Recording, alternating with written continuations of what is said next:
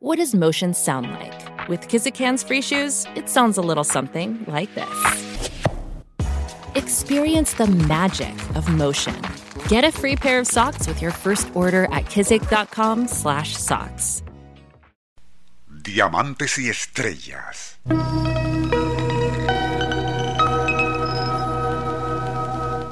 Así murmuró sobrecogido Luis XVI después que el conde Saint-Germain esparció sobre la mesa un reguero de brillantes que había extraído aparentemente de la nada.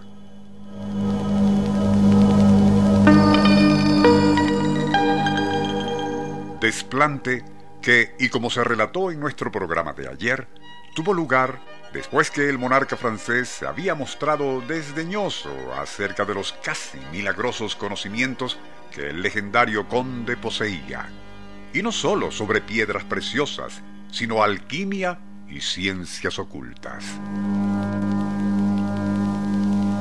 En otra ocasión, Casanova de Saint-Galt conversaba con Saint-Germain acerca del secreto de la vida eterna que éste poseía, y según cuenta en sus memorias, inesperadamente el conde le pidió una moneda. Sin inmutarse, el famoso don Juan le entregó una pieza de plata que el conde cubrió con una pasta obscura. Sobre esta colocó un grano de color negro y depositando todo sobre una plancha metálica, lo introdujo en un horno.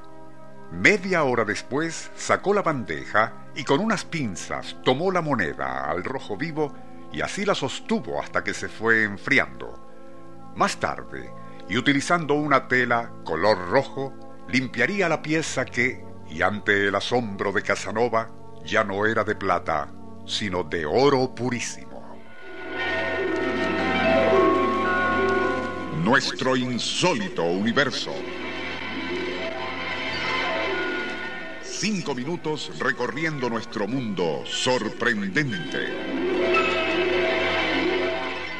Casanova no fue el único a quien Saint-Germain maravilló con sus proezas de alquimia, y como ya se relató en el programa de ayer, había corregido una mácula en un diamante perteneciente a Luis XV. En 1760, y por razones desconocidas, se vio obligado a escapar hacia Inglaterra, reapareciendo hacia 1762 en San Petersburgo. Allí se corrió el rumor de que había sido el artífice de una conspiración para envenenar al emperador Pedro III, facilitando el acceso de Catalina II al trono de Rusia. Gracias a esta, pudo regresar a Alemania, donde, y según las memorias de Giuseppe Bálsamo, mejor conocido como Cagliostro, supuestamente fundó la masonería, iniciándose el reinado de Luis XVI de Francia en 1774, y según lo relata la condesa d'Ademar en sus memorias, hizo una escalofriante advertencia a la emperatriz María Antonieta.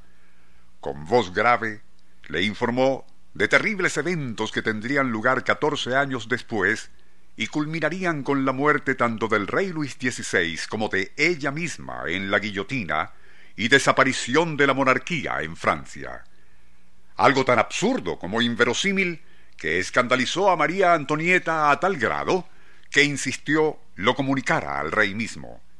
Saint Germain accedió, pero con la condición de que se entrevistaría con Luis XVI a solas y sin la presencia del conde de Maurepas, ministro de la corona.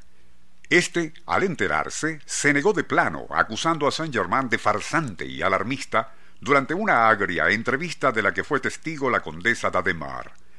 Al enfrentarlo, Saint Germain dijo, Todo lo que he predicho es cierto, solo que usted no llegará a sufrirlo, pues fallecerá antes de que estalle la revolución. Coincidencia o no, Maurepas murió en 1781, sin imaginar que doce años más tarde, el 21 de abril de 1893, el emperador Luis XVI sería ejecutado por la vindicta popular. De Saint-Germain solo se conoce un manuscrito auténtico, en cuya sección quinta aparece este pasaje asombrosamente precognitivo de un ascenso al espacio, y reza así. La velocidad con la cual atravesamos el espacio era tal que sólo puede compararse a sí misma. En un solo instante ya no pude ver planicies o montañas y el perfil de la Tierra comenzaba a curvarse adquiriendo contornos nebulosos. Habíamos sido elevados a una tremenda altitud y desde allí pude ver grandes esferas girando a mi alrededor. También a planetas que gravitaban a mis pies.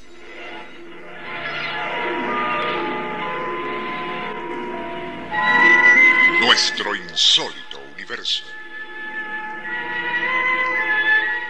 Email insólitouniverso.com Autor y productor Rafael Silva.